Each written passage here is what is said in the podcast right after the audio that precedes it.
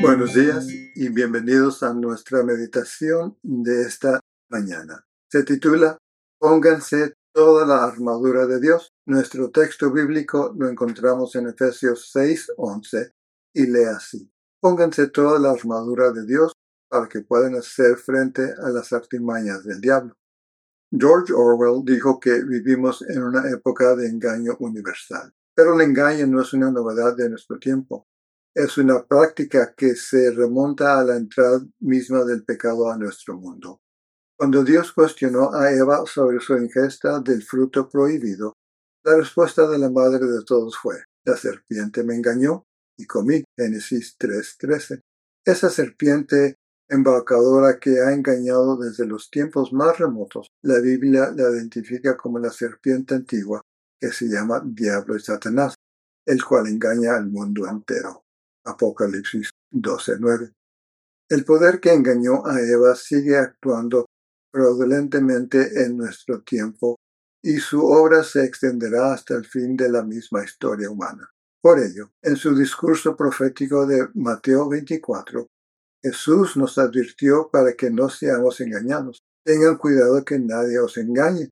Versículo 4. Porque vendrán muchos haciéndose pasar por mí, dirán, yo soy el Mesías, y engañarán a mucha gente.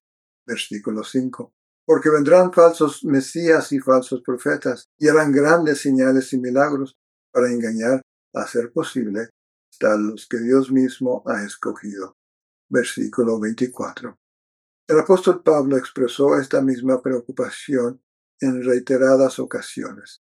Temo que así como la serpiente con su astucia engañó a Eva, vuestros sentidos sean también de alguna manera extraviados de la sincera fidelidad a Cristo. Según de Corintios 11.3.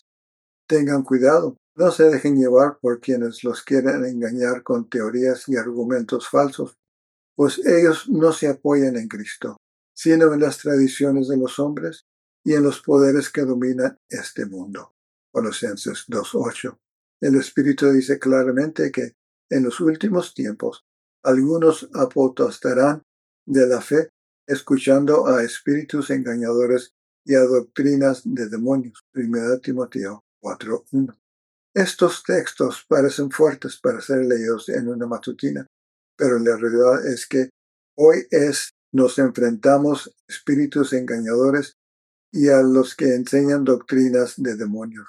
¿Cómo hacer para no acabar apoderándonos de nuestra mente? La mejor manera es seguir el consejo. Pónganse toda la armadura de Dios para que puedan hacer frente a las artimañas del diablo. ¿Cuál es esa armadura? El cinturón de la verdad, la coraza de justicia, el escudo de la fe el casco de la salvación y la espada de la palabra de Dios. Efesios 6, 11 y 17.